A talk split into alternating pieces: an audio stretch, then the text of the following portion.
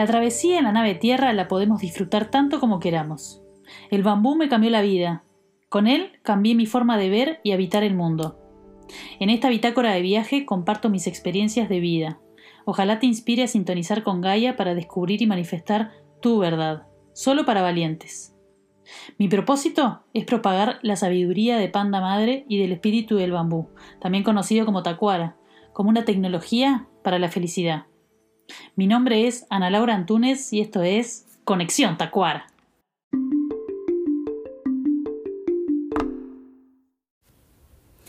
Entonces, está divina la teoría, muy conmovedor. Parte del propósito de Conexión Tacuara es también mostrar el arco iris que soy, que somos. Entonces, bueno, en esto de intercalar experiencias personales, información más técnica, vamos a tener entrevistas. Hoy quiero traer concretamente tres ejercicios prácticos para aplicar en organizaciones, proyectos, ideas, empresas, lo que sea. Em, porque bueno, mucho vengo hablando y también se habla de, ay, las externalidades negativas, ay, la comunidad, la fuerza del colectivo, la sabiduría. Pero bueno, ¿cómo lo aplico después, no? Gracias a esto tuvo mucho que ver mi amigo y mentor Ronald Sistek, que bueno, también siempre cuento que cuando él empezó a hablar de regeneración, yo no entendía una goma, no entendía nada. Me resonaba. Todo era como sí, el corazón estallaba de felicidad, lloraba, me emocionaba, pero después cuando me preguntaban, ¿y de qué fue el taller? Era como, ¿cómo te explico? No sé, no sé cómo... Porque creo que también es un recordar de algo que todavía no conocemos, entonces como no lo conocemos, si bien lo podemos sentir familiar en nuestro corazón, no le pusimos nombre. Entonces era como, pa, ¿qué hicimos? Y yo qué sé qué hicimos. Entonces, bueno, me, me, gusta esto de tener ejercicios prácticos concretos, hay millones.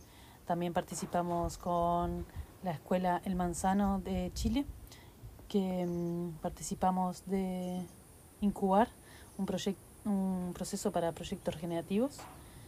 Pero bueno, ahora voy a traer tres ejercicios para implementar cuando vayan a desarrollar una idea, proyecto, lo que sea. 1. Biomimética. Parte importante de esta transición es reconocernos naturaleza y actuar como ella, copiarle, si no recordamos cómo, copiarle.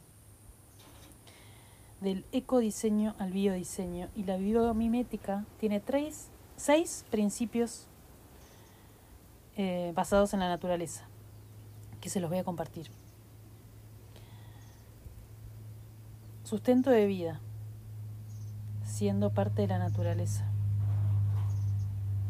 Resiliente, aprovechando la perturbación como una oportunidad.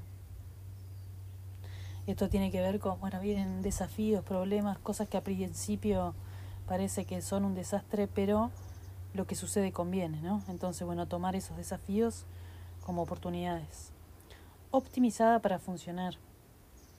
Adaptativa, sintiendo y respondiendo eso es parte de lo que hace a un, proyecto idea regenerativo también, ¿no? Que permita transformarse en, en flujos constantes en los que cada vez más ganemos más. O sea, que no solo ganen unos pocos. Basadas en sistemas, integrando distintas sinergias. Nosotros eh, desde lo que hacemos siempre hablamos de que somos una red de profesionales del bambú, trabajando, aliando, colaborando y bueno, creo que ahí es donde está la magia, ¿no? Que tanto hablo de los sistemas distributivos y del desarrollo de microeconomías. Así que bueno, justamente en, en los vínculos, en vez de tener una, una gran empresa gigante vertical, generar sinergias, articular, basada en valores, entendiendo lo que realmente importa. Esos son los seis principios de la naturaleza. Entonces, bueno, integrarlos a nuestros modelos de negocios, a nuestros negocios. Siempre podemos elegir qué material usar, qué proceso usar, eh, cadena de valor, economía, transporte, a quién contrato, con quién me alío para hacer cosas nuevas. Entonces, bueno, hay para profundizar muchísimo más. Esto es como el, el aperitivo de lo que es la biomimética, pero ojalá que puedan empezar a integrarla a, a sus sistemas, a su modelo de negocio. Se habla mucho también del Canvas, del Canvas. Yo conozco el Canvas tradicional, el paradigma anterior.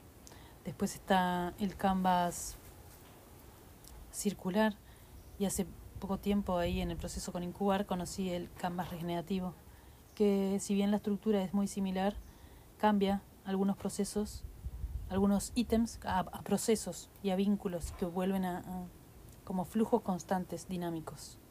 Y eso me parece muy interesante, empezar a transformar las herramientas que tenemos, a transformar a, herramientas más humanas, más naturales.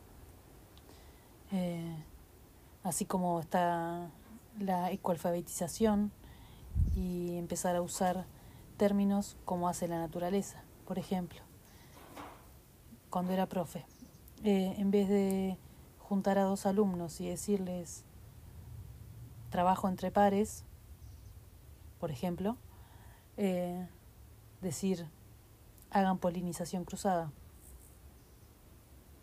que en realidad es lo mismo, pero el término está vinculado a la naturaleza, en este caso a las abejas. Y esa es la punta del iceberg, ¿no? Porque podemos entrar dentro de la polinización cruzada y seguramente encontremos muchas más respuestas y soluciones. Creemos que tenemos que inventar la pólvora y muchas veces es simplemente volver a ver la naturaleza. A mí el bambú muchas veces me inspira.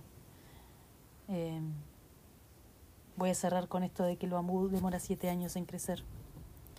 Pero bueno, volviendo a los, a los, a los tips de ejercicios y prácticas para integrar. Segundo, clínicas de casos, teoría U. Esto lo propone Otto Scharmer en teoría U, aprendiendo el futuro emergente.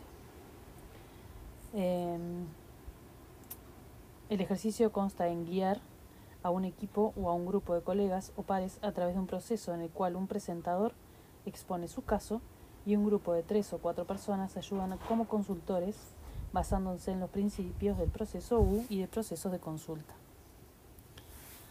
El propósito es acceder a la sabiduría y experiencia de los compañeros y ayudar a un miembro del grupo a responder a un desafío importante e inmediato de una manera mejor y más innovadora. Luego en la descripción del capítulo les dejo más información para que busquen. Pero lo que trata esto, nosotros lo hicimos mucho tiempo, le llamamos círculos de apoyo. Entonces, bueno, por ejemplo, se juntan con tres, cuatro, máximo cinco personas. Y lo que hacíamos era una vez por semana, uno de los cinco presentaba un caso. Lo que está bueno es que los cinco sean los mismos durante ese proceso.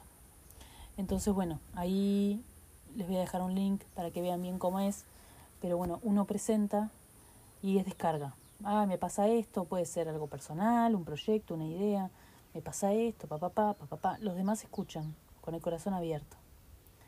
Entonces se toman unos minutos para hablar, hablar, hablar, hablar, hablar la persona que presenta y pone pausa. ¿Está? Porque está pidiendo ayuda en un tema que no puede resolver o que no encuentra la salida. Entonces después de una escucha empática y unos minutos de silencio, el grupo, el resto del grupo empieza a contestar. Y obviamente que es, una práctica que lleva todo el cuerpo, porque son pensamientos, son sensaciones. Tal vez cuando el presentador hablaba yo me puse a llorar o me incomodé o me puse a bostezar o bueno, también se me vinieron cosas. Y ahí no se trata de dar consejos, sino de compartir sentires. No se trata de decir tendrías que hacer esto o aquello, no, es mira, a mí me pasó esto, o yo siento que, o se me vino que, tal otra cosa. Y les juro que los procesos se catalizan pim, pam, pum, pim, pam, pum. Porque aunque no seamos de industrias ni parecidas, ni de barrios parecidos, ahí está la, la se, se revela y se hace evidente la conexión y la unidad que somos. Porque es como que de pronto en esas cinco personas, algo que para mí era no, no tenía cómo resolver y que hace semanas que cargaba con ese tema, de pronto, pim, pam, pum. Entonces, los invito a practicarlo. Está buenísimo. Y es una manera, eso, ¿no? De, catalizar procesos mucho más rápidos. Este, Bueno, el ejercicio tiene una otra parte, ¿no? Pero bueno, no se los quiero quemar todos. Y bueno, y a nosotros nos ha traído mucha, mucha belleza. Eh, sobre todo también si querés desarrollar un proyecto y entonces, bueno, necesitas una mano, pero a la vez no importa que a veces está bueno no siempre no juntarse siempre con la misma gente o como estoy trabajando en un tema de bambú, no solamente tiene que participar gente que sepa bambú, no, al contrario, yo creo que en la diversidad aparece la mayor riqueza, porque aparecen conexiones que nunca me imaginé. Así que los invito a probarlo. Y por favor, si prueban, estaría bueno que me escriban. Tercero, mi favorito. Práctica de las voces olvidadas. Este es un ejercicio que lo aprendimos en uno de los talleres con Ronald Sistek, los patrones que conectan. Y bueno, tiene que ver con dar voz a esas voces que hoy no tienen voz o que me rehuso a escucharlas, porque bueno, es como eso, ¿no? Eh, cuando yo no quiero escuchar algo y me cierro, listo, hago la mía. Pero cuando escucho que, pa, estaría bueno tal otra cosa, y yo ahora con esa información, ¿qué hago? ¿Qué hago? ¿Qué hago con esa información? ¿Me hago la bolu? O, bueno, hago un cambio, recalculo. Pero no cualquiera está dispuesto a recalcular, a afinar y a transformarse constantemente. La otra vez unas amigas me decían, ay, vos vivís en transformación, en transformación. Siempre que hablamos me contestás que estás en transformación. Hasta que en un al principio me ofendía y después era como, sí, la verdad que sí, qué bueno que me estoy transformando, si no, no estaría acá. Así que bueno, me fui, me fui, me fui, volvemos, volvemos, volvemos. Práctica de las voces olvidadas. Si bien este, originalmente es de Joanna Macy, Ecología Profunda, un libro que tiene que se llama El trabajo que reconecta, y la práctica es adaptada por Ronald Sistek. Entonces, bueno, se hace un círculo, también está bueno, 5, 6, 7 personas máximo, ya es un disparate, 6 te diría que está, está bien. Entonces, una persona propone un proyecto, idea o emprendimiento, y los demás personifican una voz. Es decir, yo voy a presentar, bien. Entonces nos distribuimos, bueno, vos vas a hacer, a mí qué me interesa de esto que voy a hablar. Bueno, hay voces que son como medias que obligatorias, ¿no?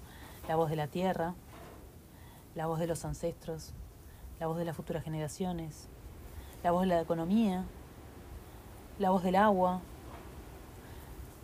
la voz de la duda, por ejemplo. La voz de la duda es algo que no, no menospreciaría porque trae mucha luz, porque no es que no confíe en tu proyecto, a veces te trae como preguntas de duda que alumbran otras posibilidades, otras maneras de hacerlo, etc. Entonces, bueno, definimos en el grupo, listo, vos, vos vas a hacer la voz de la tierra, esta voz, esta voz, y yo presento. El propósito es dar voz a todas las formas de vida en todos los tiempos posibles y así revisar si lo que estoy proponiendo beneficia a todos. Entonces, es así, presento mi proyecto, mi sueño es tal cosa, estoy trabajando en tal otra, eh, en este momento, no sé, podemos estar con un conflicto o estancados o no. En este momento estamos desarrollando esto o esto, estoy en duda con esto o está emergiendo esto, papá, papá, papá, de acá el año que viene me ve haciendo tal cosa, presento, ¿no? Un poco lo que estoy caminando o si todavía no estoy con un proyecto concreto, bueno, mi sueño, mi sueño es pam, pam, pam, pam. También en silencio, descarga primero, ta, ta, ta, ta, ta, respiramos y de pronto cada uno empieza a dar una devolución de alguna manera es canalizar, ¿no? Es lo que sentí. Pero bueno, en algunos ámbitos decir que canalicé puede ser mala palabra. Pero es eso, la voz de la tierra, ¿qué sintió? Y bueno, pasan cosas. Mientras fui escuchando la idea, me pasó esto, me pasó aquello, se me vino una imagen de esto o aquello. Y ahí vamos teniendo el feedback de cada voz que hoy no tiene voz. Y que muchas veces nos olvidamos de ellas. Les juro que es un, un ejercicio transformador que deberíamos hacer mínimo una vez por año en cada proyecto. Mínimo. Sería bueno hacerlo cada seis meses, ¿no? Porque no se puede planificar mucho más de tres meses, seis meses. Pero bueno, así como obligado una vez por año. Así, ya. Equipos de trabajo, está buenísimo intercalar distintos roles. Y bueno, como decía en un capítulo anterior, o nos quedamos en la mente creer o reventar, o bueno, probarlo. Yo les, yo les diría que lo prueben. Está buenísimo. Así que bueno, es volver a integrar todas nuestras partes, que no somos solamente seres pensantes, sino seres sintientes, seres que nos pasan cosas, seres que tenemos emociones, seres que bueno, nos pasan cosas. Así que ojalá que lo disfruten y bueno, si lo aplican, o mejor dicho, cuando apliquen algo de esto, aunque sea jugando, aunque sea, bueno, ¿qué divague esto? Vamos a jugar, vamos a jugar. Si no es divertido, no es sostenible. Vamos a jugar, los animo a probarlo y a integrarlo, a integrarlo en sus prácticas cotidianas. Un abrazo.